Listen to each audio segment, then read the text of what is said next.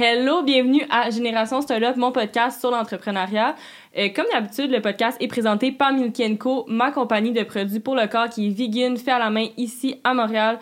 Tous des ingrédients qui sont bons pour toi et tu peux utiliser le code podcast pour avoir 15% off au www.milkyenco.com. Puis aujourd'hui, sur le podcast, on a Tommy Laflamme qui est conseiller en sécurité financière, c'est ça? Parfait. Il va venir euh, nous expliquer un petit peu euh, ben, plein de conseils. On va parler comme des assurances, euh, du, placer son argent. C'est vraiment complexe. Moi, j'ai appris full d'affaires. C'est vraiment intéressant. On va parler un peu de ses, lires et airs, comment préparer sa retraite. En tout cas, moi, je pense que c'est vraiment un must à écouter, surtout quand tu es quelqu'un qui qui a pas beaucoup de connaissances là-dedans. Fait que c'est super intéressant. Puis, euh, pour euh, contacter Tommy pour ses services, vous pouvez aller sur Industriel Alliance. IA quoi? Vas-y. Groupe financier. Groupe financier. Euh, puis, c'est quoi la meilleure façon de te contacter? Instagram ou sinon sur Facebook ou en mentionnant mon nom. Parfait. Puis tout ça, ça va être dans la description. Fait que c'est super intéressant. Bon épisode! Allô? Bonjour. Bienvenue au podcast. Merci d'être venu. Ça me fait plaisir. Merci de me recevoir. Est-ce que tu peux nous expliquer un peu c'est qui Tommy, c'est quoi que tu fais, tout ça? Avec plaisir. Ben écoute, euh, mon nom c'est Tommy Laflamme, puis je suis conseiller en sécurité financière chez IA. Autrement dit, IA, c'est mon partenaire financier. Puis principalement, ce que je fais, c'est que je donne des conseils et de l'éducation financière avec mes clients, que ce soit par exemple pour euh, des projets financiers ou pour la retraite ou pour la valeur successorale nette à, la, à.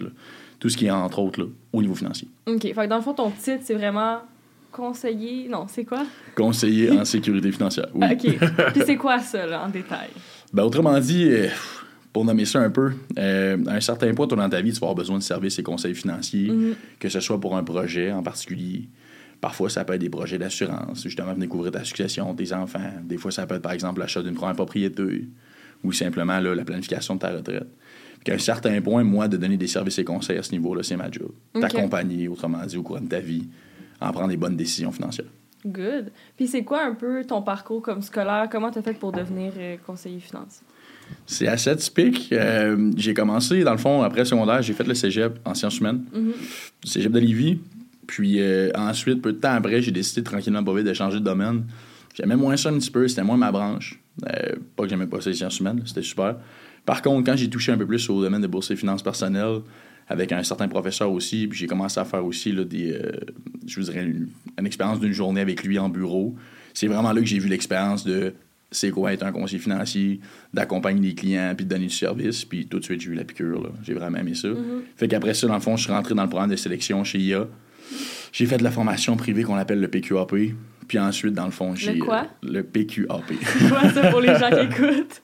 Autrement dit, c'est comme une formation qu'Industrie Alliance donne à ses futurs conseillers. OK, OK. Puis c'est un programme, dans le fond, qui t'aide à compléter après ça là, les examens à l'AMF, en assurance de personnes, en fonds de stand. OK, good. Puis est-ce que tu as besoin d'aller à l'université pour, dans le fond? Pas nécessairement. Tu sais, des fois, c'est ça qui est quand même bien. Tu as beaucoup de disparités entre les conseillers. Il y en a qui ont été faire le bac en administration des affaires. Il y en a qui sont planificateurs financiers, qui ont été chercher leur titre. Il y en a d'autres qui ça a travaillé comme notaire aussi, actuaire, tout dépend de ce que tu veux faire. Si tu switches dans la carrière après ça, ben, peu importe ton bac ou d'où tu viens, ça change pas vraiment grand-chose. Good. Puis est-ce que tu peux nous expliquer un petit peu c'est quoi la différence entre un conseiller financier puis un conseiller en sécurité financière? Avec plaisir. Euh, à un certain point, un conseiller financier, oui, il va venir t'accompagner aussi pendant tes décisions financières, par exemple, euh, au niveau de l'épargne, faire ton budget, des choses comme ça. Par contre, lui, il peut pas offrir, par exemple, des produits d'assurance de personnes. Par exemple, l'assurance vie, l'assurance salaire, l'assurance Mhm. maladie grave. Tandis qu'un conseiller en sécurité financière, lui, peut faire ça. Vendre des produits d'assurance. Good. Puis là, toi, tu travailles pour une bannière. Tu sais, comme tu es entrepreneur, mais c'est comme un peu un courtier immobilier. Mais comment ça fonctionne? Est-ce que tu, tra- tu travailles pour toi-même, en même temps, tu travailles pour la bannière? Comment ça fonctionne? Est-ce que c'est toi qui fais ton propre marketing? Comment ça fonctionne, tout ça? C'est un peu complexe. Ouais. Euh, autrement dit, je suis travailleur autonome. OK. Ce que ça veut dire, c'est comme tu as mentionné, c'est comme mon propre commerce. Mhm. Je suis entrepreneur aussi, donc c'est moi qui fais mon propre marketing.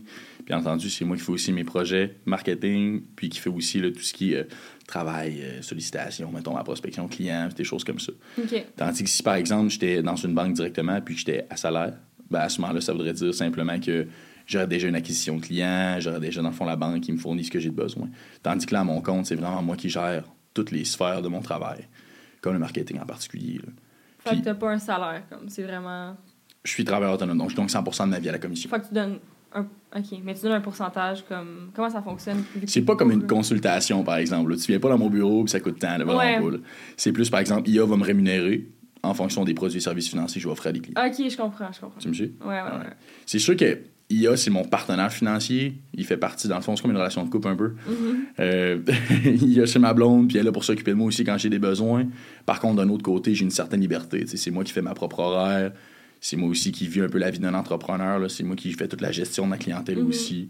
Puis qui a acquis aussi, bien sûr, d'autres employés au courant de ma carrière. Puis t'as combien de clients maintenant? Bonne question. J'ai fait quand même la- l'acquisition d'une grosse clientèle cette année. Je dois autour de 700-800 clients à peu près maintenant. Quoi? C'est beaucoup. quand même bien. Ça fait... Ben, à un certain point, il y a des conseillers qui peuvent arriver à 1000-2000 clients aussi au courant de la carrière. C'est sûr que c'est assez intense. Ok. Ouais, faut ça prêt. Puis tu fais ça depuis combien de temps? Ça fait maintenant 4 ans que je fais ça. Ok. Puis tes clients, comme est-ce que c'est plus des clients qui vont venir comme te voir une fois pour une question ou c'est plus vraiment quelqu'un que tu vas les suivre dans leur parcours de, de vie? comme? Bonne question. Je te dirais que tout au courant de la vie, là, un client va venir te voir à peu près 7 fois. Mhm. Premièrement, quand il va tranquillement pas vite avoir des besoins financiers pour épargner pour une maison. Ensuite, ça va être vraiment plus pour d'autres projets financiers, la voiture, euh, les voyages, avoir une structure financière fiable.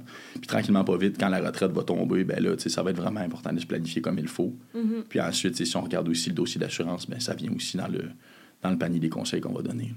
Good. Puis euh, pour le marketing puis tout, est-ce que tu as comme une stratégie un peu comment tu gères ça? sais, Parce que tu as beaucoup de chapeaux à remplir. quand même. Effectivement. Mais c'est quand même assez touché parce qu'on aurait dit que dans mon domaine, c'est comme si ça avait été un peu un sujet tabou. OK. à un certain point, il n'y avait pas beaucoup de conseillers qui faisaient ça, des podcasts ou que- qui allaient se présenter directement aussi devant la caméra pour faire, par exemple, des TikTok, des Reels, tandis qu'aujourd'hui, il y a vraiment une explosion Ouais. par rapport à ça. Mhm. Puis euh, même dans le courtage immobilier ou des courtiers hypothécaires ou euh, des gars qui travaillent dans le financement, on a dit qu'aujourd'hui, les gens y apportent beaucoup plus d'importance. Puis c'est de voir un peu qu'est-ce que tu veux faire avec ça. Tu sais, moi, c'est de donner de l'éducation financière sur les réseaux sociaux. C'est ça que je veux faire. Mhm. Fait que ça, c'est une part. Puis la deuxième, c'est d'être original aussi, d'essayer de trouver des belles idées puis de développer mon marché avec ça aussi. Est-ce que tu en fais des TikTok? Vraiment, ça, c'est la question. Euh, mon agent de marketing, Cassandra, qui travaille beaucoup avec moi, avec Flo, euh, m'a vraiment fortement suggéré d'en faire. Euh, je sais que c'est comme vraiment le trend un petit peu qu'on peut dire. Ouais. Par contre, si je suis pas nécessairement un gars qui aimait ça faire des 30, vid- tu sais, je veux dire, des 30 secondes de vidéo, Mhm. à un certain point, je me dis que j'ai tellement de choses à dire, puis de shooter ça dans un, dans un compressé de 30 secondes, c'est assez difficile. Fait que des fois, je faisais plus des capsules d'éducation financière pendant une minute, deux minutes, trois minutes, quatre minutes, puis cinq. Ouais. Fait que là, c'était important, de peut-être segmenter ça, puis d'en faire des Reels, des TikTok. Fait que oui, je vais en faire éventuellement. Ouais. Puis pour eux qui écoutent, qui sont peut-être plus jeunes, ou tu sais, pour eux qui comprennent pas encore vraiment c'est quoi, exemple moi, qui j'ai 22 ans, euh, je suis à, je suis à l'école, j'ai pas encore ma maison, mais j'ai une compagnie, comme, ça serait quoi les services? Que, pourquoi j'aimerais te voir, toi, comme, comment tu pourrais m'aider? Honnêtement, de la manière que je travaille beaucoup, surtout Ouais. avec les jeunes, je veux, je veux que ça soit comme un service clairement. OK. Toi, par exemple, tu viens me voir, puis je suis là pour t'accompagner tout le long, justement pour combler tes besoins. Mhm. D'une part, là, présentement, à 22 ans, tu n'as probablement pas de, de structure financière déjà établie, ni de stratégie en place. Qu'est-ce que tu fais dans le fond avec tes sous? Attends, j'ai écrit mon, mon truc. Vas-y. wow, je les ai écrits parce que sinon je m'en rappelle pas. Attends, je pense que j'ai comme un portefeuille, ça se peut-tu? Oui, oui, Ok, ça se ouais. peut très bien. Puis un truc qui s'appelle Méritage mondial. Oui. ça se peut aussi. Mais là, ça va pas très bien, mon affaire. Non, non, ben Puis- 2022, ça a été difficile. Ouais. American Power Dynamic. OK. De quoi de même? J'ai aucune idée c'est quoi? Pas moi qui s'en occupe. Mais ouais, dans le fond, Ouais. j'ai des, un portefeuille, ça, dans un CELI? Oui, exactement. Dans le fond, je te donne un exemple. Tu sais, là, par exemple, quand tu es jeune, Ouais. d'avoir par exemple un REER ou de peut-être juste te diversifier avec d'autres enveloppes fiscales comme un CELI, Mhm. ça peut être intéressant. Tu sais, toi, tu commences à économiser des sous, tu as probablement des droits de cotisation qui sont assez élevés aussi quand même à 22 ans. Fait qu'à ce moment-là, tu peux décider de faire un investissement avec tes sous un petit peu, puis tranquillement, pas vite, t'empiler de côté. tu sais. Mhm. Fait que là, après ça, la job du conseiller, c'est par exemple regarder ton profil d'investisseur. Toi, es-tu quelqu'un qui prend du risque? Es-tu quelqu'un qui est plus croissant, équilibré, modéré, prudent? OK. Puis suite à ça, par exemple, ben, on est capable de justement faire un portefeuille qui est subjectif à tes besoins. Puis là, c'est toi qui vas le faire. C'est toi qui. Exactement. La gestion de portefeuille, ça va être nous autres. Par contre, c'est sûr que faut que je sois précis aussi là-dessus. Mhm. Par exemple, chez Industrial Alliance, on a aussi le IA Gestion de patrimoine là, qui s'occupe vraiment de euh, gérer les actions, les obligations, tout ce qui est à l'intérieur de nos portefeuilles. C'est pas le conseiller directement. là. OK, je comprends. Puis c'est quoi la différence? Ben, c'est quoi, dans le fond, un CELI c'est quoi un REER? Super. Un CELI, autrement dit, c'est un compte épargne libre d'impôt. Donc, Mhm. tout ce que tu investis dedans, ce que tu ressors, est libre d'impôt. Ouais. Toutefois, comparativement au REER, tu n'as pas d'instance fiscale. Ça veut dire qu'un REER, quand tu cotises à l'intérieur du REER, tu, autrement dit, tu enlèves une partie de ton revenu. On s'entend? Mhm. Puis à ce moment-là, si tu décides de faire certaines transactions pour la maison, par exemple, ou pour euh, le régime d'encouragement à euh, l'étude permanente, ben, à ce moment-là, c'est deux transactions avec le REER que tu peux sortir, c'est libre d'impôt. Sinon, si tu sors de l'argent de ton REER, c'est imposable. OK. On me suit? Fait que quand t'es jeune, t'es mieux de commencer avec. Avec un CELI, Un CELI. tranquillement, oui. Ça serait ma recommandation. Tu sais, quand tu fais... Je te donne un exemple, là. Quand moi, j'ai commencé, j'ai fait un petit peu plus de sous, puis j'avais un salaire assez intéressant. Là, ça venait aussi intéressant d'investir dans un REER, de baisser ma braquette d'impôt, d'aller chercher un crédit d'impôt aussi au retour. Mhm. Là, ça venait vraiment, euh, comment je peux dire ça, profitable à un certain point. là. Tu sais, si toi, tu es vraiment jeune, puis tu pas beaucoup de droits de cotisation, je te dirais tranquillement, pas vite, tu as besoin de liquidité, tu as besoin d'avoir accès à tes sous. Fait que, tu sais, why not mettre ça dans ton CELI, puis tranquillement, pas vite, là, faire en sorte qu'on puisse changer justement de, au REER, là, à peut-être 5-10 ans quand tu as vraiment commencé ta carrière, puis tu Mhm. fais des bons sous. Mais y a pas un maximum aussi que tu peux mettre dans un des deux? Les, en fait, les deux, il y a comme un maximum. Je t'explique un peu la différence. Là. Dans ton CELI, là, depuis 2009, il y a des droits de cotisation maximisés qu'on appelle. Fait que c'est environ 89 000, euh, 89 500, par exemple, cette année, si je, je me souviens bien. Euh, toi, par exemple, tes droits de cotisation ont commencé quand tu as eu 18 ans. Fait que si tu es né, en fait, par exemple, en 98, là, comme moi, là, tes droits de cotisation arrivent environ à 43 000 quelque chose. Mais euh, je suis pas très clair. Attends un petit peu, je vais te donner une meilleure réponse que ça. Vas-y. je trouvais ça quand même clair, mais. C'était quand même bien. Ouais, ouais. C'est beau. Parce que là, j'ai quand même donné vraiment des, euh, des chiffres approximatifs. Ouais, là, mais ouais, ce que je veux dire, c'est que dans le fond, toi, d'année en année, tu accumules les droits de cotisation dans ton CELI. Mhm. Puis c'était à partir de 18 ans que tu as commencé à en avoir. Tu me suis? Tandis qu'au REER, là, c'est vraiment en fonction de ton revenu. C'est tout le temps 18% de ton ouais, salaire, ça. le fond. Il y en avait un que je savais que c'était le pourcent, mais je savais pas c'était Yes. quel. T'es pas payé. OK. Puis, parce que je sais que les gens qui écoutent ça, il y en a souvent, il y en a beaucoup qui vont juste comme rien savoir de, de tout ça. C'est si on peut comme vraiment simplifier les choses pour que le monde comprenne, c'est quoi la bourse? En La gros. bourse. C'est simple. Dans le fond, tu as plusieurs types de marchés boursiers. là. Ouais. On va faire ça simple. OK. Tu as le TSX, qui est la bourse de Toronto ici au Canada. OK. Tu as le Dow Jones, qui est aussi aux États-Unis. Le SP500 aussi. Le Nasdaq, qui est aux États-Unis. Puis tu as d'autres types de bourses aussi en Chine et autres. euh, et ailleurs, autrement dit. Par contre, pour faire ça simple, moi, ce que je fais, c'est pas de la bourse pure. OK? Toi, tu pourrais t'ouvrir un compte CELI aussi chez Desjardins, par contre, puis acheter des titres. Ouais. Voilà. Par contre, sans justement, de- sans justement d'appui puis d'un peu de d'aide financière, c'est difficile des fois de dire à un client écoute, passe à peu près 15 à 20 heures à regarder la bourse, puis tu vas trader, puis ça va bien aller. Je pense que c'est pas réaliste. T'sais, nous autres, ce qu'on fait, c'est vraiment de l'accompagnement. Fait que de- d'utiliser des, des fonds de placement, par exemple, puis de faire une stratégie qui est vraiment en place pour t'aider. Je pense que c'est là que ça devient profitable pour toi, puis ça t'enlève un stress épouvantable. Mhm. Puis ça, c'est fait partie de ma job, la gestion émotionnelle. Good. Puis là, j'ai une question, mais je sais pas si tu vas vouloir répondre. Mais mettons, quand toi, tu gères, mais quand tu as quelqu'un avec son portefeuille, comme, comment toi, après, tu. Est-ce que tu te fais payer en fonction de comment son portefeuille fonctionne ou comment ça fonctionne? Le ratio de commission, dans le fond, c'est quand même simple quand c'est de l'épargne. Autrement dit, il y a un Mhm. pourcentage qui est donné.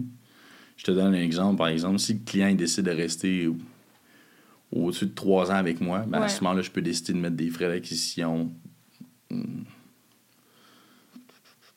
Ça, ça va. Dans le fond, autrement dit, là, notre commission risque de changer en 2023. OK. Fait que c'est un peu difficile d'expliquer ça, là, mais autrement dit, on fait une cote. Là. OK. Ouais. La plus haute que tu peux faire, c'est 4% 2,5 ou 0,8 Sinon, tu peux investir aussi en série F, qu'on appelle, Mhm. qui est spécialement faite pour certains clients. Puis que nous autres, on peut jouer un peu avec le ratio de commission dessus. Fait qu'est-ce que tu obliges comme un minimum aux clients qui veulent. euh, Pas du tout. Non? Moi, j'ai tout le temps eu le mindset que quand j'allais commencer ma carrière, peu importe si t'es riche ou pauvre, l'objectif, c'est qu'on te développe et on t'amène ailleurs. Good. Puis sincèrement, je être franc avec toi, la plupart de mes clients, surtout ceux qui ont commencé vraiment là, à the lowest, ben, c'est souvent ceux-là qui ont vraiment le plus de succès à l'heure actuelle. Ah ouais? Vraiment.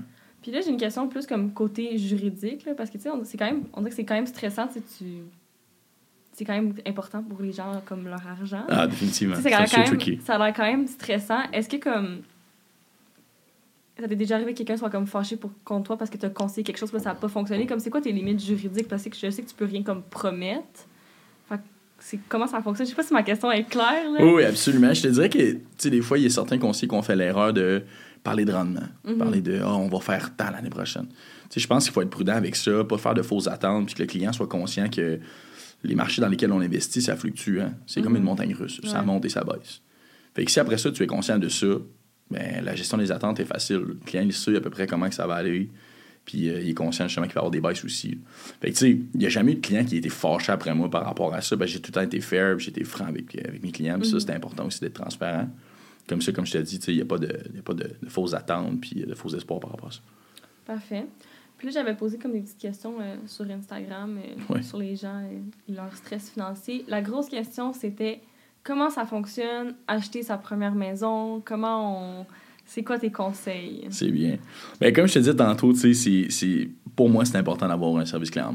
Mhm. Le client qui vient s'asseoir dans mon bureau qui me dit Hey, Tommy, j'ai besoin de ton aide, je vais acheter une maison. Ben, à ce moment-là, on va commencer à voir est-ce que là, il y a un budget mis en place? Est-ce qu'on a une mise de fonds aussi déjà préparée? Est-ce qu'on a été capable de faire des économies durant les dernières années? Attends, excuse-moi, je vais pas te couper, mais pour eux qui savent pas, c'est quoi une mise de fonds? Une mise de fonds, c'est le capital que tu vas utiliser pour mettre sur ta maison. OK, continue. Super. Ouais. aussi, de regarder le crédit, c'est important quand même. Je sais que je fais pas de financement particulièrement.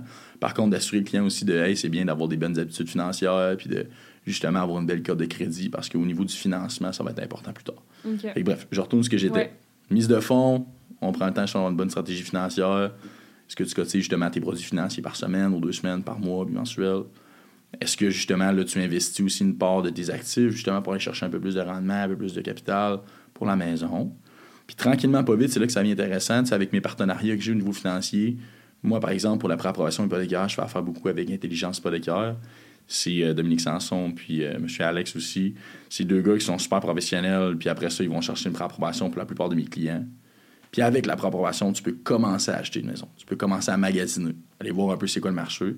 Puis bien entendu, c'est moi qui close le service un peu avec l'assurance vie hypothécaire. Donc, de venir couvrir, dans le fond, tes engagements financiers avec l'assurance. Parfait. Puis une question que les gens avaient aussi, c'est Oui. euh, selon leur salaire, combien ils devraient payer leur, ma- leur maison, comme, comment ça devrait représenter. euh, Je pense vraiment que c'est subjectif. Moi, Ouais. j'ai tout le temps eu dans ma tête de me dire que euh, c'est pas nécessairement le cash down de 5, 10, 15, 20, 25 là, qui va changer quelque chose vraiment. C'est plus à savoir est-ce que j'en ai assez pour le type de maison que je vais aller chercher? Tu sais, si moi je veux une maison de 600 000 puis que ma mise de fonds, malheureusement, c'est juste 60 que je peux mettre dessus, c'est pas la fin du monde. Il existe des organismes qui peuvent t'aider, comme la SCHL par exemple, qui est l'assurance sur hypothécaire. OK. Puis à quel âge je pense que quelqu'un devrait commencer à, comment, investir ou juste à faire un plan financier? Ah, le plus tôt possible. Sincèrement, j'ai euh, mes propres opinions là-dessus. Je pense que ça Ouais. devrait déjà être intégré dans nos systèmes scolaires. Mhm. Au moins une base d'éducation financière, ça devrait vraiment être important. Puis, tout de suite, déjà avoir un petit compte épargne. Il existe aussi pour les jeunes les régimes épargne études, que justement, tu peux aller chercher des subventions gouvernementales, puis que les parents sont pas assez au courant de comment que ça fonctionne. Fait que ça, ça serait déjà une base pour moi, que les jeunes commencent à justement économiser dans ces types de programmes-là. Ouais. Ensuite, quand ils arrivent à 18 ans, tu donnes vraiment des belles habitudes financières puis une structure. Puis après ça, tu es tellement bien starté dans la vie, c'est difficile de te planter. Là. Puis il se demandait, mettons, quelqu'un qui est comme euh, au secondaire, fait comme ton 15 ans, Mhm. puis là qui dit, OK, j'aimerais ça commencer comme à économiser ou juste investir, whatever, ça serait quoi, tu penses, le plan parfait à long terme pour avoir la meilleure retraite, I guess, ou juste... C'est sûr qu'on parle bien de la retraite, là, mais quand on est jeune, on pense à court terme pas mal. hein. ouais. Euh, moi, je dirais aux jeunes, tu sais, compte épargne intérêt élevé, prends pas trop de risques, puis euh, commence à économiser tes sous, donne-toi des bonnes habitudes financières puis une discipline. Mhm. C'est comme n'importe quel individu. Hein. Toi, si tu vas au gym 7 jours par semaine, tu vas être en shape, ben, ça peut être la même chose avec l'argent. À un certain point, si tu es capable de tout le temps mettre de côté par semaine, ton portefeuille va grossir. Puis quand tu vas être rendu à pouvoir investir à 18 ans, tu vas être prêt, puis tu vas avoir vraiment genre, un beau capital à investir. Ça va bien. Puis combien de pourcentage de notre euh, salaire on devrait investir par année, selon toi? Là, c'est selon une toi. bonne là. question.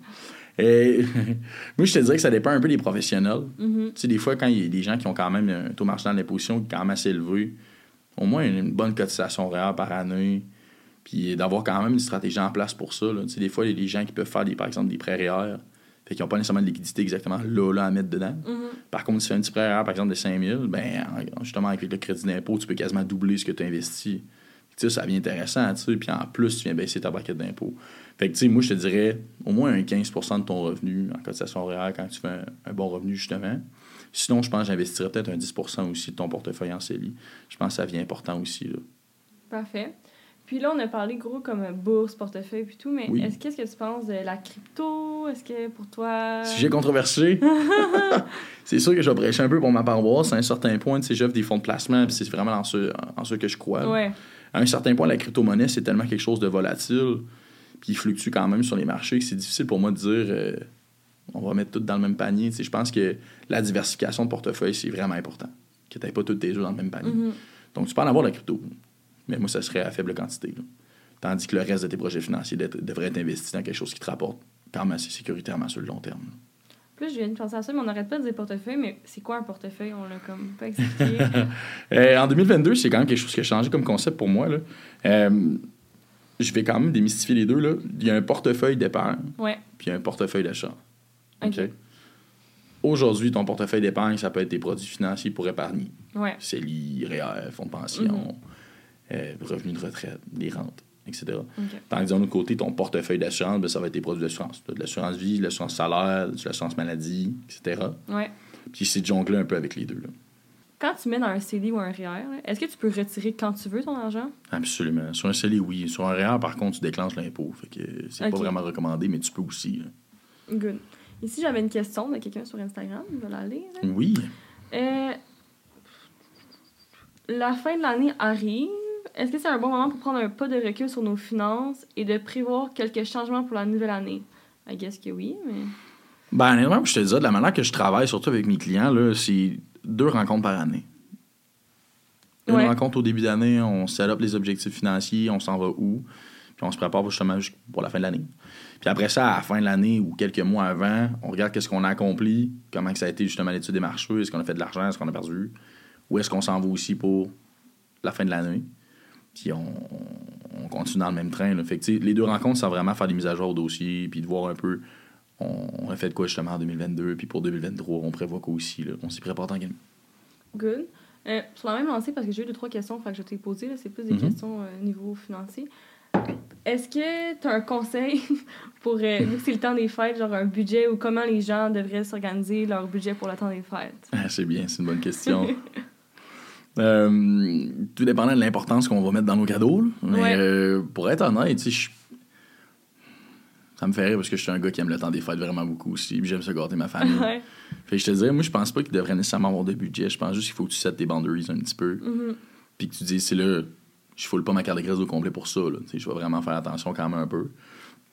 Puis à la limite de s'y préparer, tu sais, si toi, pendant le, le mois de novembre, tu t'es dit, ben, tu écoute, pendant le temps des fêtes, j'ai tout le temps une grosse dépense, puis ça me met dans, dans la merde, entre guillemets.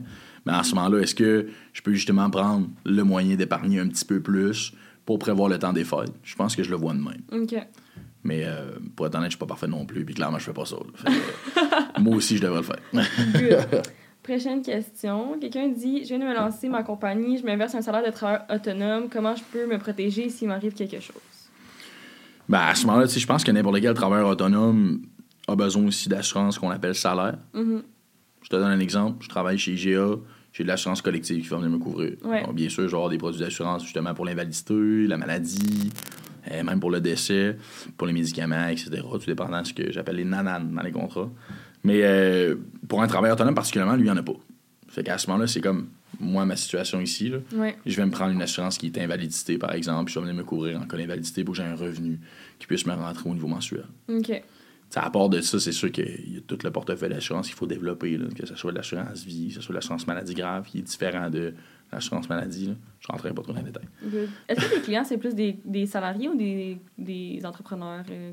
Je te dirais que c'est rendu vraiment un mix-up des deux.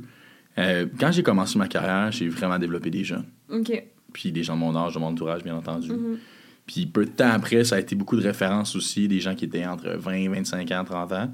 Par la suite, ça a été aussi beaucoup des entrepreneurs. J'ai commencé tranquillement pas vite à toucher à ça, puis j'adore ça aussi, travailler avec eux autres. C'est vraiment une clientèle qui est différente, puis les besoins aussi sont différents. Puis c'est complètement autre chose. Là. Tu touches à de la fiscalité qui est différente, tu touches aussi à des profils d'assurance qui sont différents aussi, puis d'autres types de transactions aussi au niveau de l'épargne. Fait qu'à ce moment-là, tu sais, là, tranquillement pas vite, je pense que je fais beaucoup plus d'entrepreneurs que je faisais de particuliers. Mhm. Par contre, je, je mets pas euh, je mets pas de côté particulier, c'est pas ça du tout. Là. Je fais juste un mix des deux. Vraiment. OK. Parfait. Puis là, j'avais une autre euh, question de quelqu'un aussi.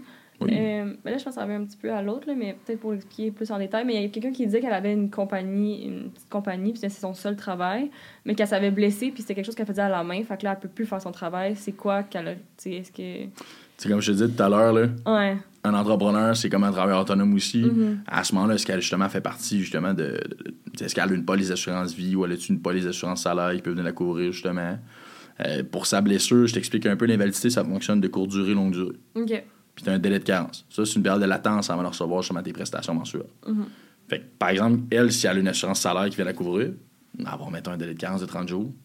Après ça, avoir ses premières prestations. Ça, c'est sans compter, par exemple, là, tout ce qui est chômage et aussi sa nécessité, dépendant de ce qu'elle s'est fait. Là. Puis à ce moment-là, est-ce qu'elle a aussi de l'invalidité partielle? Ça veut-tu dire qu'elle peut faire au moins 50% de sa job ou c'est vraiment être invalide total, ça peut plus rien faire? Mhm. Fait que c'est à ce moment-là, après qu'on soit capable d'identifier ça, on fait la réclamation, puis c'est ça, après son 30 jours, alors sur ses premières prestations. Puis ça, ça va venir l'aider. Si elle a une invalidité qui est totale, ça veut dire à vie, ben, à ce moment c'est de voir est-ce que sa protection la couvre de longue durée jusqu'à 65 ans ou c'est uniquement de courte durée. tu sais. Il y a vraiment, vraiment des lacunes aussi, certainement, par, les- par rapport au contrat. Il faut vraiment regarder qu'est-ce qu'il y a euh, à l'intérieur.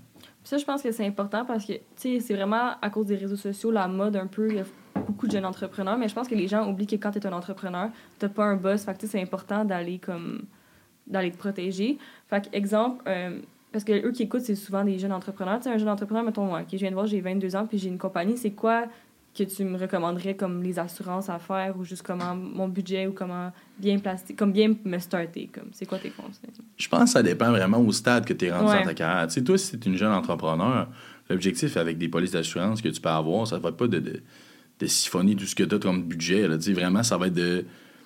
C'était un peu qu'est-ce que tu es capable justement au niveau de, de- de- je te dirais au niveau de ta capacité de paiement. Puis après ça, c'est de voir est-ce que je commence par exemple à me couvrir en vie un petit peu Mhm. sur de l'assurance qui est dite temporaire, c'est ce qui coûte un peu moins cher. Puis après ça, tu sais, une bonne assurance salaire par contre pour te couvrir de courte et longue durée, je pense que ça serait optimal. OK. C'est après ça, là, euh, si toi, par exemple, tu veux juste chercher à modifier ton portefeuille, faire de l'épargne à partir aussi de tes polices d'assurance vie, c'est quelque chose que tu peux faire. Tu sais, des fois, avec des entrepreneurs en ce moment, surtout ceux qui ça fait quand même plusieurs années d'expérience qu'ils ont, bien là, à ce moment, on fait de l'investissement, même les polices d'assurance vie.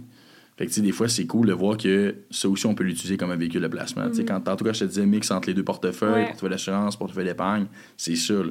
On vient vraiment optimiser ta situation financière. Good. Puis là, il y avait une autre question aussi, mais là, je sais Oui. pas si tu peux me répondre parce que je trouve que souvent, ça. Tu sais, comme juridique, puis là, tes, tes conseils à toi, ça se C'est correct, je vais essayer. Je vais Ouais, te dire, je peux pas. Euh, Quelqu'un disait qu'il y avait une compagnie avec deux personnes.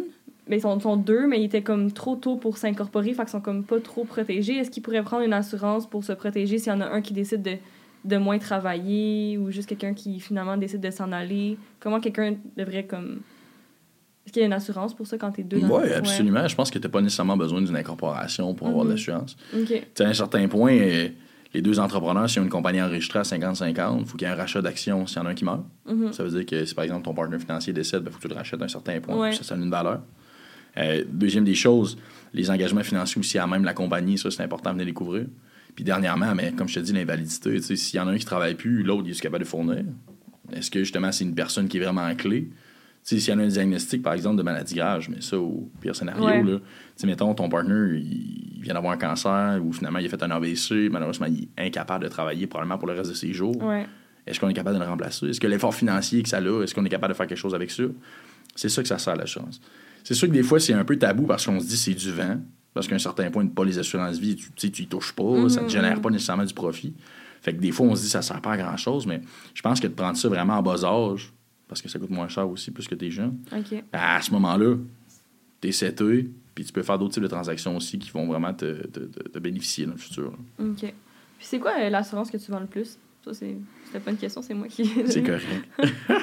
Euh, je te dirais que l'assurance, c'est mon dada un petit peu. Mhm. J'aime vraiment ça aussi en faire.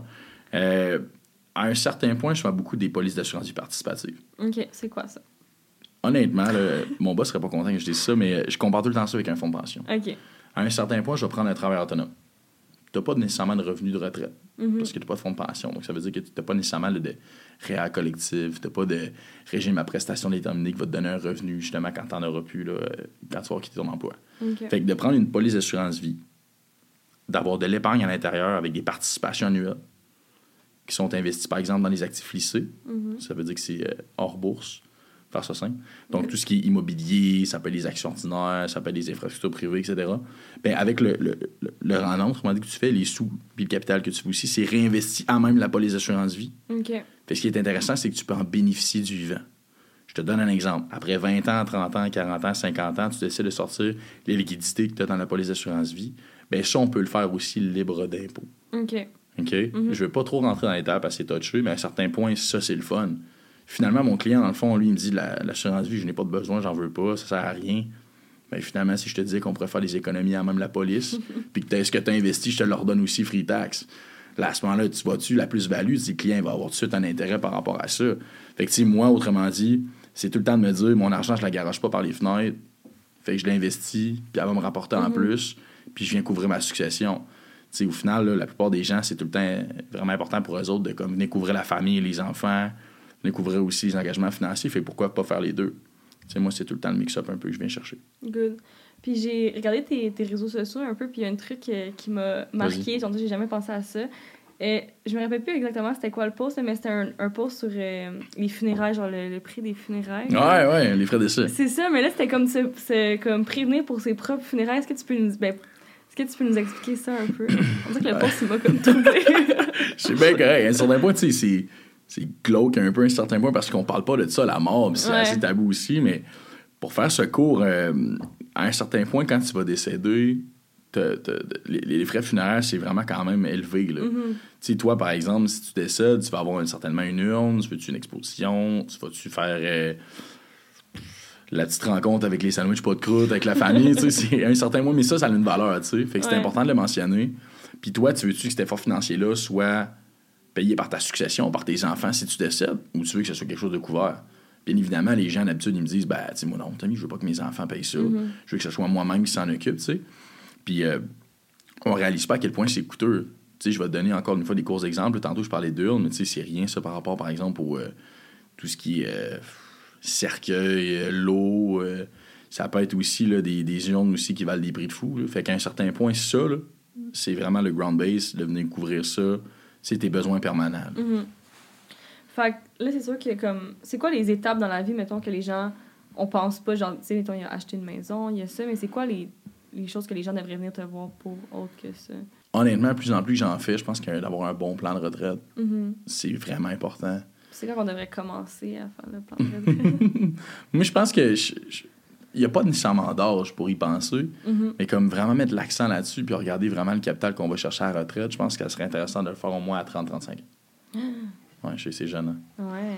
C'est juste que, tu sais, quand tu arrives à 55, 60 ans, là, Mhm. il te reste combien d'années pour économiser des sous de ta retraite? Ouais. 5 ans.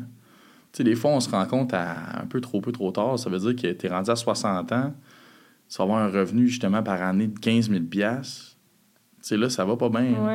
Ta qualité de vie vient de régresser épouvantablement. là.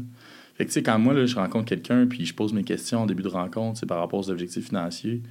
Toi, ta retraite, qu'est-ce que tu veux? Qu'est-ce que tu désires? Tu veux-tu maintenir des habitudes de vie? Tu veux-tu les augmenter? Aller six mois en Floride? Mhm. Tu veux-tu euh, baisser des habitudes de vie parce que tes enfants sont plus là? Tu sais, c'est- c'est de voir un peu qu'est-ce qui est important pour le client. Puis après ça, moi, c'est- c'est c'est vraiment de bâtir un plan qui est solide, puis qu'on puisse justement respecter nos objectifs financiers puis la structure qui est mise en place. Fait que je te dirais ça, 30-35. Good. C'est quoi comme un bon plan, justement, pour la retraite? Est-ce que c'est juste. Un REER ou c'est quoi les actions? Je sais, je sais que c'est vraiment cas par cas, mais c'est juste pour comme.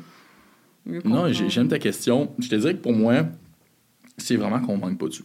Ok. La structure est faite en sorte que je respecte les objectifs financiers du client. Mhm. Puis en plus, les produits financiers qui sont là, sont-ils bons? Est-ce que ma marge de risque est trop élevée justement pour la retraite? Tu sais, je te redonne un exemple. Moi, si je pour prendre la retraite d'ici 3, 4, 5 ans, la portion de mes actifs qui est investie, clairement, je vais venir mettre un peu plus de sécurité. Mais encore là, ça, c'est subjectif. Ça dépend de ce que le client veut faire. Mhm. Mais moi, ça serait dans mes recommandations. Vraiment regarder ton profil d'investisseur, faire une mise à jour là-dessus. Finalement, je suis plus quelqu'un qui va prendre moins de risques parce que je suis à la retraite. Après, est-ce que j'ai les bons produits financiers? Comme tu disais tantôt, tu juste un REER? Y a-tu un fonds de pension? J'ai-tu une police d'assurance vie qui est participative? J'ai-tu d'autres types de revenus de retraite? J'ai-tu une rente? Après ça, quand ça, c'est optimal, Mhm. après ça, on va venir bonifier. Tu sais, tu sais, à la retraite, on a par exemple des pensions, la sécurité vieillesse, le surplus de revenus garantis. Tu as aussi, par exemple, euh, l'ARQ. Ça, c'est toutes des choses que tu payes actuellement, qu'à la retraite, tu es censé recevoir. là.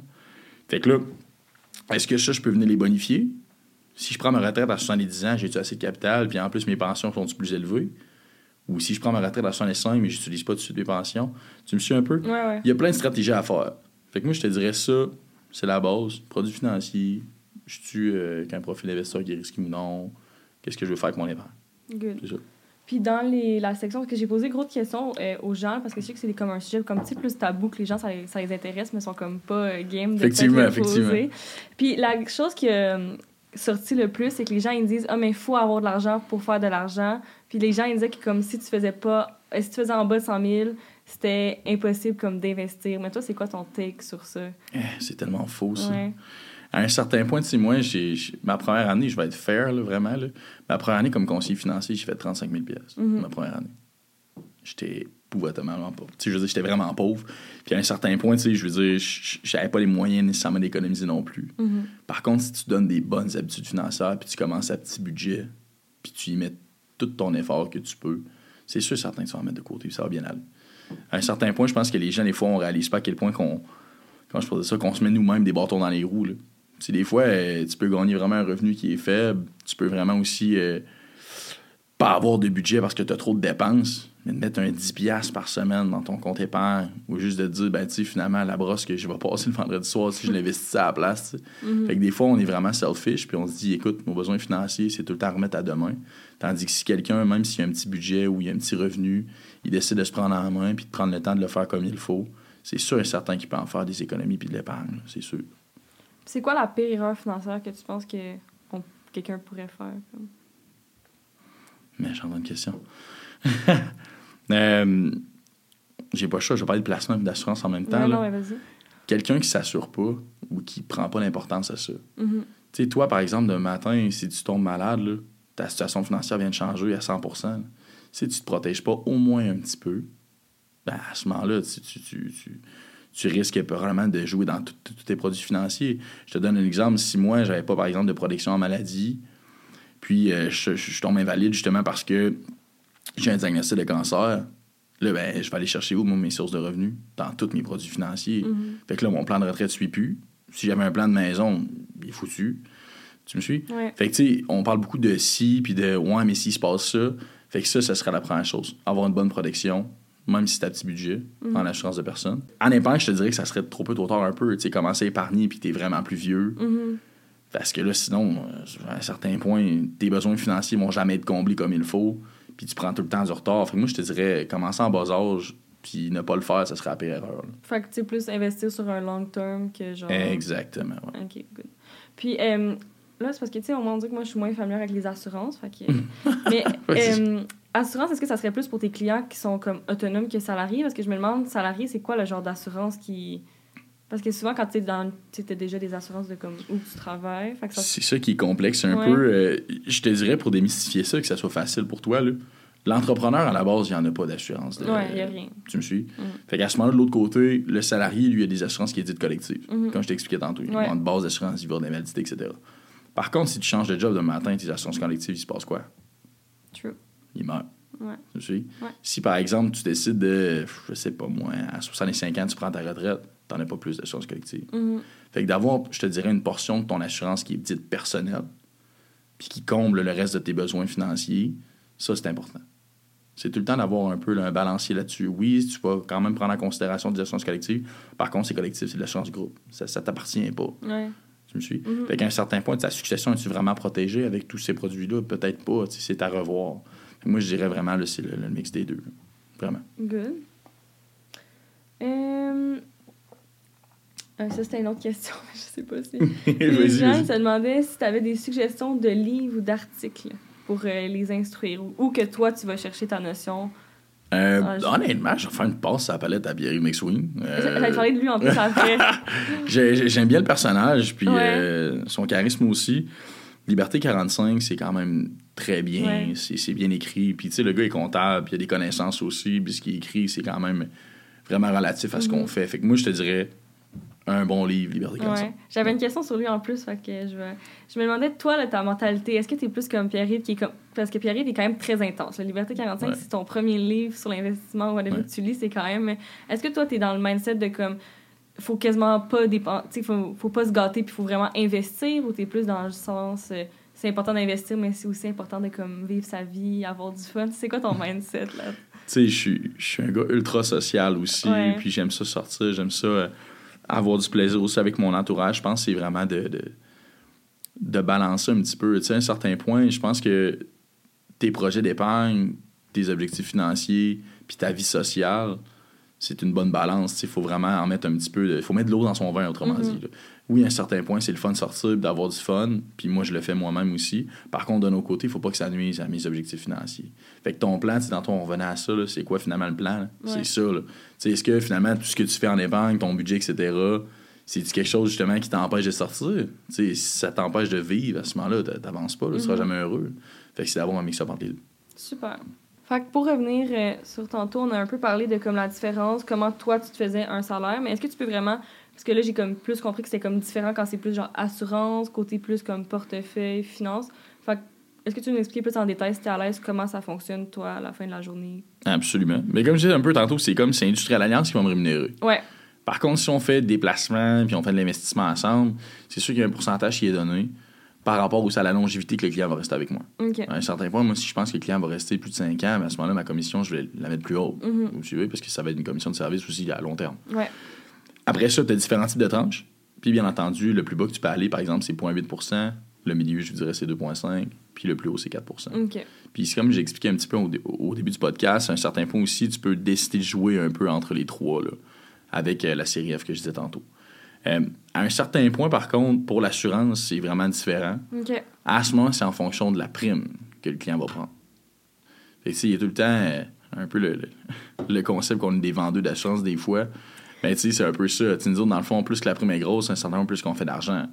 Tu sais, des fois, c'est en fonction du produit. Mettons que tu as de l'assurance temporaire, puis tu la prends sur un terme de 10 ans, je vais faire 30% de la prime. Si tu prends, par exemple, un temporaire 20 ans, je vais faire 50% de la prime. Fait qu'éventuellement, avec les produits permanents aussi, ou les produits participatifs, c'est différent, là. Mais euh, autrement dit, c'est un peu comme ça que ça fonctionne. Fait que moi, dans le fond, à la fin de l'année, en fonction de ce que j'ai euh, de ce que j'ai offert à mes clients au niveau des primes d'assurance vie, puis au niveau de l'épargne que j'ai investi avec IA, Mhm. ben, ma rémunération est comptée à partir de ça, puis mon chiffre d'affaires est à partir de ça aussi. OK. Fait que quelqu'un qui, mettons, écoute le podcast puis voudrait avoir tes services, c'est pas ils vont te payer comme une conseil. Exact. C'est pas comme, un, par exemple, un planificateur financier ou un comptable que tu vas payer un honoraire. OK. C'est vraiment le client vient me voir, c'est gratuit, Mhm. il est là pour recevoir des produits, des services, puis il veut se faire conseiller. Puis après ça, moi, c'est IA qui va me rémunérer, puis c'est tout. Je comprends. Ça fait du sens? Ouais, ouais, ça fait du sens. c'est fort. Puis là, on, par- on a parlé comme pas beaucoup de IA, justement, mais pourquoi tu as décidé de travailler là? C'est quoi les avantages d'être associé à ça? Honnêtement, le réseau carrière, j'ai j'ai- j'ai- j'ai été reçu A1. À un certain point, quand on m'a passé en entrevue, on m'a pas fait de fausses promesses. On m'a pas dit que la job, ça allait être un arc-en-ciel, puis tout allait être rose. On m'a vraiment dit ce qu'il en était, puis après ça, j'ai vraiment eu un accompagnement qui était incroyable.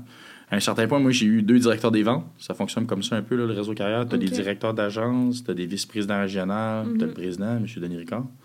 Puis si on descend à l'échelle, tu as les directeurs des ventes puis les conseillers. OK. Mon directeur des ventes, le premier que j'ai eu, euh, je ne mentionnerai pas son nom, là, mais euh, j'ai, euh, je l'ai adoré à un certain point. C'était un enseignant quand même hors pair. Puis moi, je n'étais pas nécessairement le plus connaisseur non plus. J'étais un gars, par exemple, pour euh, tout ce qui est prospection client, tout ce qui est approche client aussi, puis euh, partenariat d'affaires, je pense que j'étais vraiment bon pour développer ça. Par contre, d'amener ça à un autre niveau avec mes connaissances, c'est vraiment lui qui m'a amené à ce niveau-là. Après ça, c'est plus, par exemple, comme je mentionnais tantôt, les entrepreneurs, hein, c'est toi qui fais ton horaire, c'est toi aussi qui fais un peu tes habitudes de travail. Fait que mon hygiène de vie aussi, puis mes habitudes de travail au niveau professionnel, ça, ça a été amené à changer. Puis ça, ça, s'est plus, ça, ça plus fait, excuse-moi, avec mon deuxième patron, là, mon deuxième directeur des ventes. OK. En passant, j'ai le mot patron, mais c'est pas vraiment un boss. C'est plus quelqu'un vraiment qui te coach et t'accompagne. Nice. Puis qui est là vraiment dans ton développement des affaires, puis qui veut que tu réussisses. Mhm. Fait que, tu sais, tout ça ensemble, là, ça a été que du beau positif quand j'ai commencé chez IA. Tu sais, c'est sûr qu'il y en a eu des up and down, puis il y a eu des discussions à porte fermée, on s'est chicané un peu. Mais à un certain point, ça m'a amené à un autre niveau. C'est ce qui a fait de moi le conseiller que je suis aujourd'hui, vraiment. là. Euh, ce qui est important de mentionner aussi, par exemple, c'est que la manière que le réseau carrière est fait aussi, ils sont là quand même pour t'accompagner. Tu as des demandes, tu as des questions, tu as besoin d'aide. Il y a tout le temps une agente administrative en avant du bureau qui est là pour nous aider. Puis après ça, ça c'est mis à part les autres types d'employés qu'on va ajouter aussi à notre propre carrière. Si moi, je vais avoir une agente personnelle, j'ai le droit. D'un autre côté aussi, IA englobe les conseillers avec euh, tout ce que je te dirais, les campagnes de, de- de production, comme la Coupe du Président chez nous, ce que justement j'ai mis sur mes réseaux sociaux. C'est justement un événement corporatif qui est énorme. Mhm. Ça pousse la motivation. tu sais. Ça, j'ai pas retrouvé ça quand j'ai eu d'autres types de jobs dans ma vie, là, à part chez IA. Puis là, je sais que c'est toi, mettons, qui va chercher tes clients, mais si quelqu'un voit IA, justement, puis là, il appelle. Mais tu sais, est-ce qu'ils vont après. Comment ça fonctionne s'ils appellent Est-ce qu'il faut qu'ils trouvent toi sur le site ou? C'est une méchante bonne question. Ouais. C'est sûr et certain que, tu sais, souvent, le client qui va appeler, c'est beaucoup pour des questionnements. Mhm. Fait que là, à ce moment-là, ça va être dispatché à travers le bureau. Fait qu'il n'y a pas nécessairement un gars plus qu'un autre voir les clients, là, du tout. C'est vraiment fait avec un ordre spécifique, entre équipes, puis en directeur des ventes. C'est sûr que à un certain point, tu sais, si le client se présente en présentiel, puis euh, il veut être rencontré, mais c'est le premier qui est disponible. tu sais, C'est le premier qui est là, il va le servir, tout simplement. Mais euh, s'il veut vraiment me rechercher moi, à ce moment-là, il peut juste marquer mon nom dans le fond sur la page de réseau carrière. J'ai une fiche dans le fond à moi, une fiche d'employé, là, puisque je suis décrit de A à Z avec ce que Mhm. je fais de mes compétences. Fait que ça, à ce niveau-là, il va avoir aussi toutes mes coordonnées affichées. là. Fait que si quelqu'un veut me trouver sur le site d'IA, il n'y a pas de problème. Puis quelqu'un qui voudrait faire le même métier que toi, tu penses que c'est quoi les atouts pour être le meilleur conseiller? Ah, c'est une bonne question. Je pense que je te dirais de la débrouillardise. Mhm. Ouh, débrouillardise, pardon. Ouais. Puis euh, l'initiative aussi. À un certain point, si tu débutes une carrière de travailleur autonome, il n'y a pas personne qui va t'appeler pour te lever à 8 heures le matin. C'est important que tu le fasses puis que tu agisses vraiment comme un entrepreneur.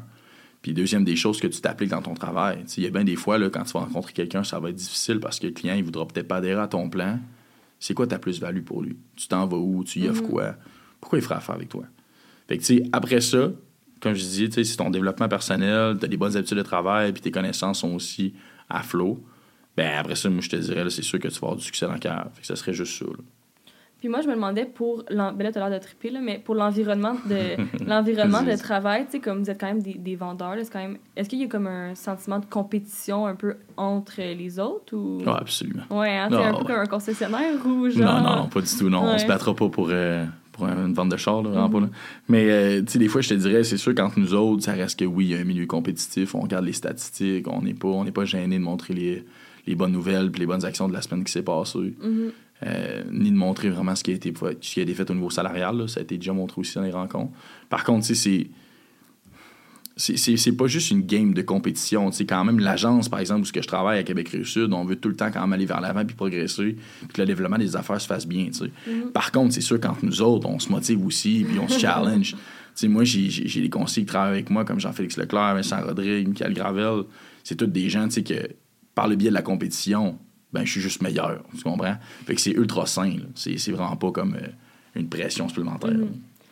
Puis, ah, j'ai une question là-dessus aussi. Euh, Quelqu'un se demandait que ça avait l'air d'un métier comme plus masculin. Est-ce que.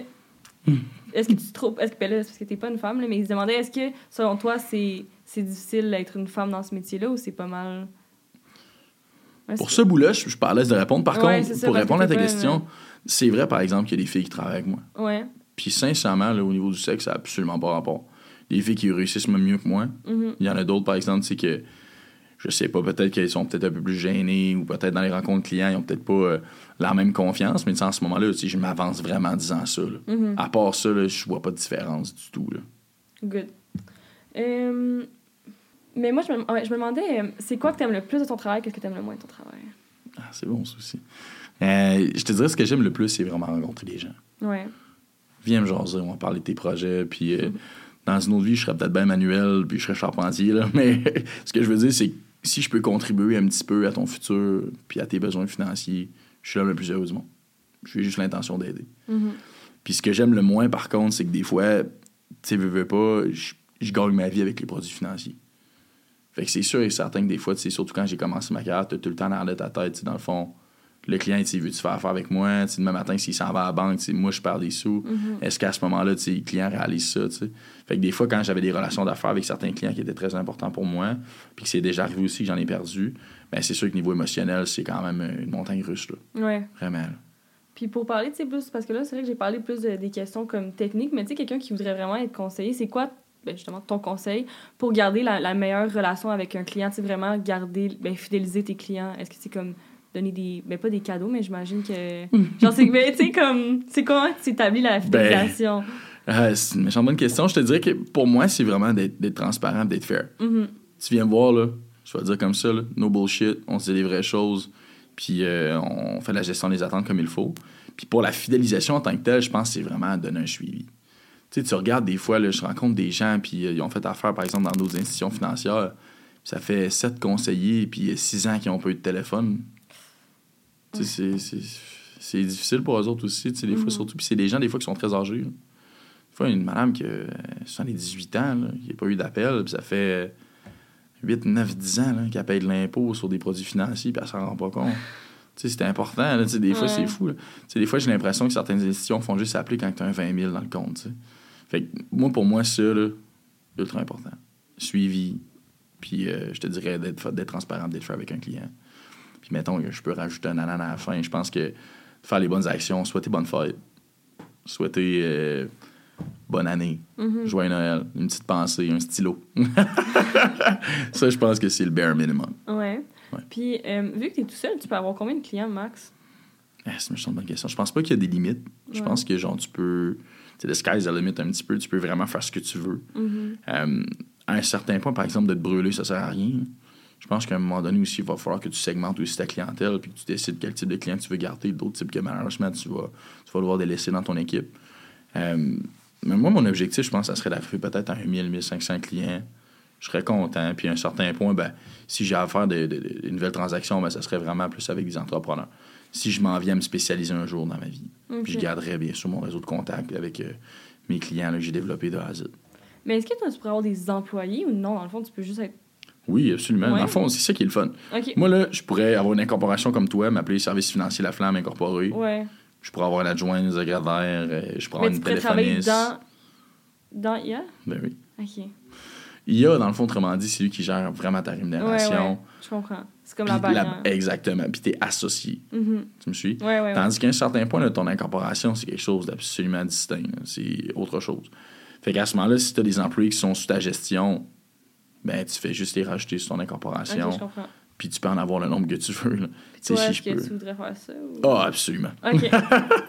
C'est sûr que le beau de la job, c'est à un certain point dans ta carrière, si tu es capable de déléguer, ça t'enlève une pression énorme. Mhm. Sais, je veux dire, euh, débuter comme conseiller en sécurité financière, faut que tu, comme je te disais tantôt, il faut que tu t'occupes de ta prospection client, tu t'occupes de ton marketing, il faut que tu t'occupes aussi de tes téléphones. Tu sais, c'est une job à temps plein. Là. Mhm. Fait que quand tu peux déléguer certaines choses à un moment donné, je pense que ça vient vraiment enlever une portion de stress. Puis euh, moi, juste rencontrer des clients, juste leur parler, c'est fantastique. là.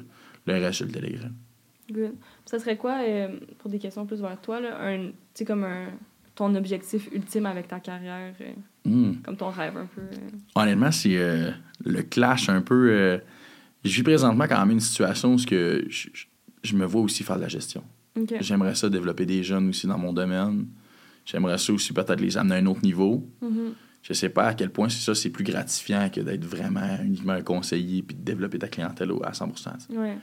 C'est sûr qu'il y a tout le temps, c'est comme dans n'importe quel job, hein, il y a tout le temps une, une question d'argent aussi, c'est une question de, de futur au niveau de ta carrière. Puis ça, j'ai pas encore trouvé la réponse. Fait que si un jour je pourrais peut-être être directeur puis toucher à ça, je pense que ça serait ça aussi. À un certain point, si je peux m'en aller plus loin dans la direction, ça serait vraiment d'avoir mon agence à moi. Mhm. Je suis très prêt. Sinon, ben, d'un autre côté, développer ma clientèle d'entrepreneur, puis faire que ça. Puis vraiment développer mon réseau de contact par rapport à ça. Je suis très prêt. Cool. Deux, deux options. Toi, ta retraite, tu voudrais la faire à quel âge? Bonne question. Euh, je dirais 55 ans ou 60 ans. Je pense que je à plat. Ouais. Vraiment. Mais je vais pas tomber dans l'ennui. Je pense que c'est ça qui me fait le plus peur. Ouais, je pense que t'as l'air de triper, hein? T'as J'aimerais l'air d'aimer ça, travailler. Ouais. Tu sais, mettons, je regarde euh, Johnny Roy, qui était auparavant, là, euh, euh, quand je pourrais dire ça, je pense que son, son titre, je pense que c'était président, puis là, présentement, il est consultant stratégique. Mhm. C'est le fun, il, il- je veux dire, il est encore dans le, dans le milieu, puis il donne aussi des conseils, puis pas avec les clients, là, Mhm. mais au niveau de la gestion, puis il y a- un mot à dire aussi au niveau de la compagnie. Ça, je pense que c'est le, le meilleur des deux mondes à un Ouais. certain point. Là. Tu travailles aussi, mais tu sais, je veux pas ton apport de tâches il est vraiment moins gros qu'il était. Fait que tu sais, à un certain point, tu, tu- c'est le rêve. C'est bien. Good. Puis euh, j'ai deux autres petites questions, euh, plus euh, côté comme personnel. Vas-y, avec plaisir. Comment t'as- c'était qui ton premier client? Est-ce que tu t'en rappelles? Comment t'as réussi à l'avoir? C'est bon, ça. Euh, hey, ça remonte à loin.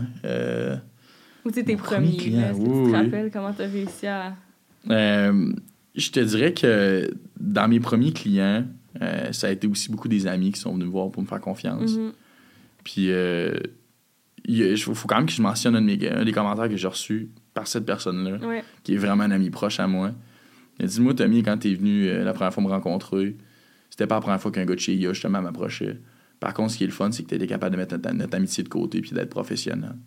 C'est pour ça que j'ai signé en bas puis je t'ai fait confiance. Puis ça, je Mm. pense que c'était un méchant beau compliment. Parce que malgré tout, tu veux pas brimer ta relation d'amitié avec quelqu'un que tu connais dans mon domaine. Tu veux Mhm. vraiment quand même garder quelque chose de sain. Par contre, quand c'est le temps de travailler, tu fais bien ta job. puis tu donnes un bel offre de service. Good. C'est quoi que tu es le plus fier de toi à date dans ta carrière? Je pense que c'est jamais d'avoir abandonné. Ouais. Dans le conseil financier, c'est quand même difficile de faire ta niche puis de, de, de, de- rester dans le domaine. Il y a quand même un gros roulement, puis euh, je suis pas gêné d'en parler. D'habitude, les gens t'offrent des fois deux ans, trois ans dans la carrière parce qu'ils ont peut-être pas le succès escompté. Mhm. Moi, par contre, ça fait quand même 4 ans, 5 ans que je suis là. Puis euh, j'ai tout le temps persévéré. Puis même si des fois, il y a eu des, des up and down, puis j'ai pas été content, mon développement marketing, ça n'a pas marché. euh, j'ai peut-être pas closé le client que je voulais. Par contre, à un certain point, là, aujourd'hui, je peux dire mission accomplie, ça va bien. Mhm. J'ai vraiment une belle carrière, puis je suis là où ce que je veux être actuellement. C'est quoi un conseil que tu donnerais à quelqu'un qui voudrait, genre, faire ce métier-là, justement? Faire ce métier-là, Ouais. je pense que ça serait de te fixer des objectifs réalistes. Puis ça serait aussi de jamais abandonner, justement. Puis euh, même si des fois ça va pas bien, aie confiance avec les gens qui sont autour de toi, qui sont là pour t'aider. Puis utilise toutes les ressources que tu es capable d'aller chercher. Good. Bon conseil. Ouais, c'est pas si pire. Ouais, oui. Puis, pour euh, finir le podcast, j'ai genre quatre petites questions euh, vraiment plus en détail, là, mais c'est comme des, des petits scénarios que les gens ont demandé. euh, OK, si pas de problème. c'est sûr qu'il va manquer d'informations, mais la personne, elle, elle se demandait... Elle disait qu'elle faisait 125 000 par année, puis qu'elle avait 30 ans. Elle se demandait c'était quoi... Mais là, qu'on n'a pas tous ces détails de dépenses, là, c'est tough, là. Il y a Mais elle se demandait c'était quoi euh, son meilleur plan de, pour sa meilleure retraite. comme Qu'est-ce qu'elle devrait faire. Là, C'est sûr qu'on ne connaît pas ses dépenses, là, mais... Non, 100%. Euh, tout dépend de ce qu'elle a comme produit financier aussi déjà instauré, puis quel type d'emploi qu'elle fait. Je pense qu'elle a rien à personne. Elle a rien. Ben, je veux dire, elle a jamais comme... Sweet nada. Ben, selon qu'est-ce qu'elle dit, elle a dit qu'elle avait jamais investi, puis que... Jamais investi. Ouais. Ben, moi, je pense que ça serait important, tu sais, 30 ans, d'avoir quand même une bonne cotisation réelle Mhm. au niveau personnel. Ouais. Je pense que la deuxième des choses, ça serait de voir un peu est-ce que là, finalement, pour la retraite, on a un objectif financier qui est fixe? Puis troisième des choses, c'est de voir si on ne manquera pas de capital non plus. Euh, puis à court terme, dans le fond aussi, est-ce qu'on a des objectifs financiers? Est-ce qu'on a des plans de voyage? Est-ce qu'on va avoir une résidence secondaire? Est-ce qu'on va investir pour les études de nos enfants? Est-ce qu'on a une famille? Puis troisième des choses, est-ce que la succession est bien protégée? Je pense que ce serait ça mes trois conseils. Puis je pense aussi que ce serait important de revoir le budget aussi au final. Good. Autre euh, petite euh, mise en situation. Là, c'est parce que c'est des gros textes à des résumés. Il n'y a Ok. pas de problème. C'est quelqu'un qui a 28 ans, qui s'est parti de son entreprise, euh, une petite entreprise, puis cette année, l'entreprise, elle a fait 500 000. Mais la personne, elle avait des dettes personnelles de 60 000 avant. Elle se demandait c'était quoi sa meilleure structure financière, puis elle se verse un petit salaire de juste 1000 par mois.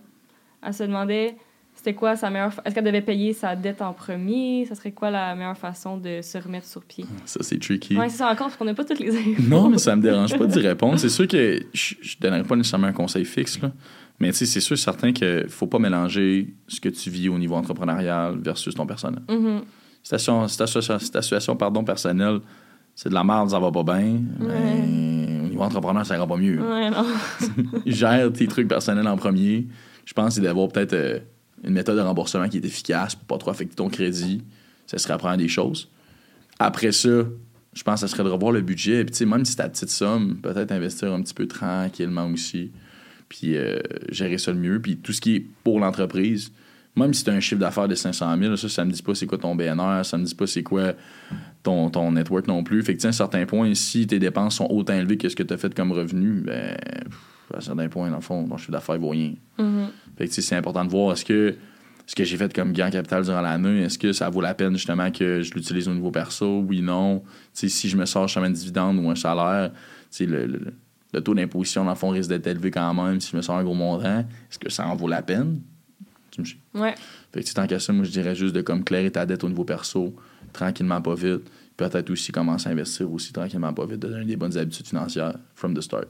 Puis d'aller se faire faire euh, une petite consultation, un petit plan. T'as tout compris. OK. Prochain truc. Ah, encore euh, sur les dettes. C'est quelqu'un qui dit qu'elle a seulement 19 ans, mais qu'elle a. Oh, OK. Elle a une dette de 22 000 sur sa carte de crédit. Fait qu'elle a dû faire faillite God. personnelle. Puis là, maintenant, elle travaille au Starbucks, puis elle veut vraiment recommencer à zéro. Ça serait quoi son meilleur plan pour. Ben, restarter à zéro, je pense. Ben, prends les choses d'une faillite, ça dure 7 ans hein, sur ton dossier de crédit. Ah ouais? Ouais. Puis après ça, il y a des institutions financières qui vont te faire confiance aussi, qui vont faire te préapprouver pour une maison. Fait que, tu sais, ça, c'est difficile de se relever de ça. là. Mais faut Pendant que tu, la... de faut temps, que tu tu peux repayes toutes tes dettes ou des dettes sont toutes. Non, t'as un résiduel de tes dettes, dans le fond, que tu vas avoir remboursé. OK. Mais il y a deux, il y a des différents types de faillites. Il y a des gens qui vont faire des propositions consommateurs. Hmm. C'est pas nécessairement une faillite, mais ça s'y rapproche. OK. Il y a des gens qui font des consolidations de dettes. Ça veut dire qu'ils mettent toute leur dette sur le prix hypothécaire. OK. Ça, c'est ce qui est le moins pire et ce qui est le mieux, moi, donné. Mhm. Puis la faillite dont on parle là, là ça, c'est le pire. Là. C'est- tu peux plus demander de prêt, tu peux plus te faire préautoriser pour rien là, pendant sept ans de temps. là. Tu me suis? Hmm. Fait qu'après ça, tu peux te relever un peu de ta cote.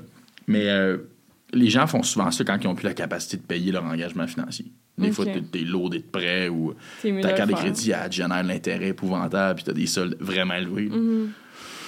Tu sais, euh, des fois, les institutions financières vont être quand même le fun. hein. Ils vont t'envoyer une lettre pour te dire augmente donc ta limite de crédit. Ah. Mais tu sais, des fois, là, c'est con à dire, mais des fois, tu sais, le 19,9 qui te fait euh, en intérêt que tu dois payer mensuel Mhm. sur un bill de 7 000, 8 000, 9 000, ça s'en vient de l'argent, là.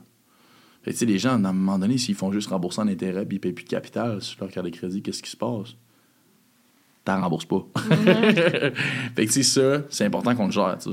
Fait que, euh, moi, pour revenir au contexte, la cliente, elle, elle voulait quoi? Comme des conseils par rapport à. Euh, La personne, elle a 19 ans, elle a fait une faillite personnelle, elle a écrit de 22 000. Là, elle travaille au Starbucks pour recommencer à zéro. C'est quoi, ça, ça devrait être quoi son plan d'action pour mieux restart euh, dans la vie? Puis ses seules dépenses, c'est, ben, dans le fond, son loyer puis son épicerie. Je pense que je dirais un peu ce qu'on a jasé un peu, toi puis moi, euh, pendant la pause. Là. Je te Ouais. dirais que euh, 30 à 60% de ta carte de crédit, là, tu devrais l'utiliser. Mhm. Puis tes dépenses obligatoires, tu les mets sur ta carte de débit. Ça serait mon conseil par rapport à ça. Encore une fois, tu sais, prenez ça avec un grain de sel. Ouais, À un certain point, c'est pas tout le monde qui a de faire ça. Euh, bref. Suite à ça, te budgéter correctement aussi. Comprendre comment tu peux donner des bons outils pour piler des sous. Mhm. Puis d'un autre côté, être capable d'avoir une bonne qualité de vie. Pas refaire les mêmes erreurs que tu as faites euh, il y a trois ans. là. sinon, tu retombes dans le même, euh, dans le même trou. Fait que ça serait ça. Une bonne gestion de la carte de crédit. Deuxième des choses, se budgéter correctement aussi, puis comprendre comment utiliser nos outils. Puis la troisième et dernière chose, je te dirais investir tranquillement aussi. Là, là tu as sept ans de temps. Là, que tu peux pas nécessairement faire de mots financiers. Là. Zéro. Zéro. Nada. Ouais. Ça fait mal. Fesse. Par contre, après sept ans, si t'es es prêt à restarter, ça va bien. OK. Hey, je savais pas ça que c'était 7 ans. Ouais, c'est pas le fun, non. Puis tu peux pas le clearer plus vite si, mettons, tu... Je pense pas. Non? Tu sais, comme je te dis, je suis pas un spécialiste Ouais, du ouais. financement. Par contre, je pense pas. Je pense vraiment que t'es bugué là, même qu'avant c'était 10 ans. Ouais, c'est fou. Bon, fait qu'on lui souhaite beaucoup de Ouais. courage. Finances, c'est important. Prochaine question. C'est un long paragraphe, mais qui, qui dit que c'est quelqu'un qui. C'est un gars qui a 22 ans qui aimerait ça commencer à investir. Mais que là, il arrête pas de voir plein de gens dire plein de choses différentes sur TikTok qui parlent de, de crypto, MetaWorld, de toutes ces affaires-là, de paradis fiscaux plutôt. Il se demande est-ce qu'il embarque là-dedans ou c'est quoi qu'il devrait faire s'il connaît absolument Wow. rien? Ah, Il se demande c'est quoi un paradis fiscal? à un certain point, je pense que c'est là que ma job prend tout son sens. Ouais. Tu sais, l'accompagnement que je parlais tantôt. C'est pas de casser la tête, va chercher des outils comme justement un conseiller qui, Mhm. Qui est formé puis qui est capable justement de te montrer comment investir comme il faut. À un certain point, par contre, si, si le client il veut se renseigner puis il va aller voir c'est quoi la crypto puis il va en apprendre plus, go. Ouais. Mais genre, euh, mets pas ta mise de fonds dans la crypto. Là. Ouais. Tu sais, euh, là, peut-être un mois, je pense qu'on était à moins 60 là, sur la crypto. là. C'est plate, là, mais je suis pas sûr, ça me tente. fait que, à un certain point, je pense que c'est ça, c'est d'être prudent, puis d'aller chercher les bons conseils avec les bonnes personnes. Puis par rapport aux paradis fiscaux, euh, Ouais. je les connais pas, Ouais. mais euh, c'est sûr que c'est un compte en Suisse, puis euh, tu payes pas l'impôt dessus, ben good for you, buddy. Good. Euh, prochaine question. Ah, ça, je trouvais ça quand même intéressant. C'est quelqu'un qui dit que ses parents. Ben, on parlait de ça en plus pendant le. Elle voulait pas qu'elle ait une carte de crédit, mais elle, elle veut vraiment avoir une carte de crédit. C'est quoi Oups, tes. ben. C'est quoi ton. Tes plus grands conseils pour quelqu'un qui. Tu sais, que, que- que personne n'y avait jamais expliqué c'est comment ça fonctionne une carte de crédit, puis là, elle a sa carte de crédit, comment elle gère bien ça? C'est sûr que si, tu sais, demain matin, mettons, j'ai des enfants, là, Mhm. moi, je pense que ça serait de l'encadrement, là. C'est une carte de crédit quand même, faut pas niaiser. On a vu ce que ça fait tantôt, là. Si c'est un constat de faillite, puis t'as 19 ans, là, bye bye les projets de maison. là. Fait que, à un certain point, je pense que c'est correct. Tu peux avoir ta carte de crédit aussi, puis tu peux avoir une belle gestion de tes sous. Par contre, moi, si je suis parent, je vais encadrer, je vais montrer comment faire les bonnes choses, Mhm. puis à la limite, je consulterai peut-être même un professionnel aussi, comme un conseiller, capable de t'aiguiller un petit peu, puis de donner les bonnes habitudes financières. Parfait. Puis, dernière question, quelqu'un se demandait, euh, dans le meilleur des mondes, comment elle devrait diviser comme en pourcentage à peu près son budget? Comme combien, selon toi, devrait aller comme pour l'essentiel, pour euh, la nourriture, tout ça? là? C'est très bon comme question. C'est sûr que c'est du cas par cas. Tu sais, je te dirais, mettons que je suis subjectif un peu. là. Moi, je pense que c'est euh, 50 qui s'en va vraiment dans la dépense obligatoire. Ouais. Ce que tu dois rembourser et que tu n'as pas le choix de rembourser, c'est des dépenses obligatoires. Fait faut que tu n'as pas le choix, que ce soit Mhm. dans ton compte chèque. Ouais. Par contre, les à côté, là, on parle par exemple de ton solde de carte de crédit, on va parler de tes dépenses euh, dans le divers, qu'on appelle un peu. Ben, à ce moment-là, ça, c'est du surplus. Donc, ça, il faut t'imposer un budget mensuel Ouais. ou un budget aux deux semaines, ou un budget hebdomadaire si toi, tu es payé par exemple par semaine. à partir de ça, là, tu es capable de mettre un pourcentage dans tes investissements, ce qu'on appelle la capacité d'épargne. Ouais. Fait que tu sais, tu fais dépenses, moins revenu, ça fait quoi? Capacité d'épargne. On prend ce bout-là, on en prend une petite portion puis on l'investit. Moi, c'est le même que je vois ça, puis que Mhm. je travaille avec mes clients. Puis, euh, je pense que ça devrait représenter combien de pourcentage de notre euh, revenu, nos, notre loyer, notre tu sais, toutes les affaires obligatoires? Tu penses que ça devrait, être- que ça devrait représenter quoi? Bonne question. Tu sais, C'est sûr que ça dépend un peu de, de- de tes revenus. Tu sais, moi, j'ai pour moi dire que mes dépenses obligatoires, ça devrait peut-être être 20% de mon revenu. Même pas. OK. 15 Mhm. Le reste, dans le fond, il s'en va où? Ben, il s'en va dans mes projets financiers, il s'en va aussi dans ma vie sociale, dans mon autre budget. Mais en même temps, si on inclut dans nos dépenses obligatoires tout ce qui est épicerie, tout ce qui est bouffe, là, on va monter le pourcentage à comme 50 là. Mais tu sais, pour le reste, je pense qu'il faudrait qu'il y ait une bonne partie qui en épargne. Good. Ouais, excuse, moi, j'ai pas de chiffre précis Ben non, ben non. Puis, euh, ben ça, c'était pas une question, mais c'est juste que j'ai tellement de questions là-dessus, je vais m'inspirer. Il y a beaucoup de gens qui. Je pense que les réseaux sociaux, c'est ça, ça, ça met beaucoup d'avant les. Genre, tu sais, comme l'investissement euh, immobilier, puis tout. Il y a Mm. beaucoup de monde qui avait des questions là-dedans. Est-ce qu'il y a quelqu'un qui voudrait faire un investissement immobilier, tu sais, comme pas s'acheter une première maison, vraiment un investissement immobilier ou quelque chose comme ça? Il y a des, t'as des services pour eux ou ils peuvent venir te voir? Absolument. Ouais. Écoute, ça, c'est un sujet qu'on n'a pas touché, toi puis moi, mais c'est super intéressant. Je t'explique un peu. Euh, toi, tu as un projet immobilier, tu veux bâtir un peu aussi ton, ton financement là-dessus. Mhm. On a quand même des ressources qui sont faites pour ça.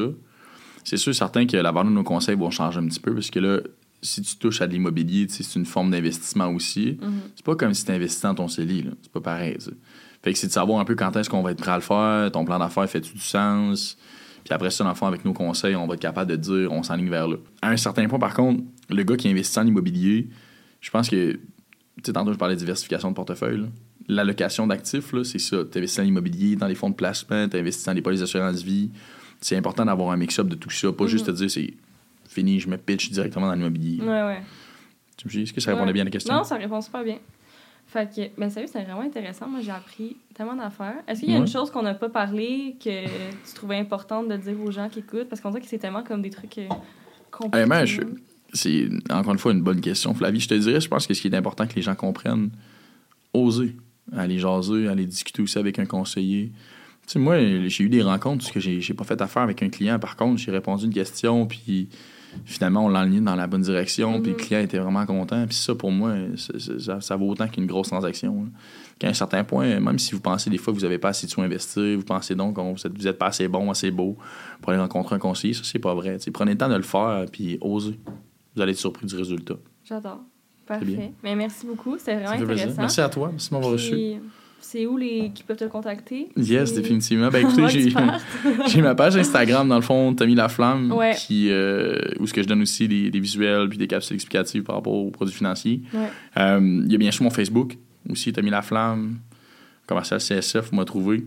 Sinon, bien entendu, là, euh, tout ce qui est là, la page d'Industrielle Alliance, simplement faire euh, une recherche avec mon nom, vous allez me trouver immédiatement, il n'y a pas de problème. Parfait. Puis tout ça, ça va être mis euh, dans la description. Puis moi, euh, pour me retrouver, à chaque fois, je les oublie, fait qu'on va les écrire. Mais je pense de mémoire que c'est générationstartup.podcast sur Instagram, Génération Startup sur YouTube, Génération Startup sur TikTok, puis Milky Co, c'est milky.co-en-bas. Fait que c'est ça, merci, bonne semaine, bye! Merci.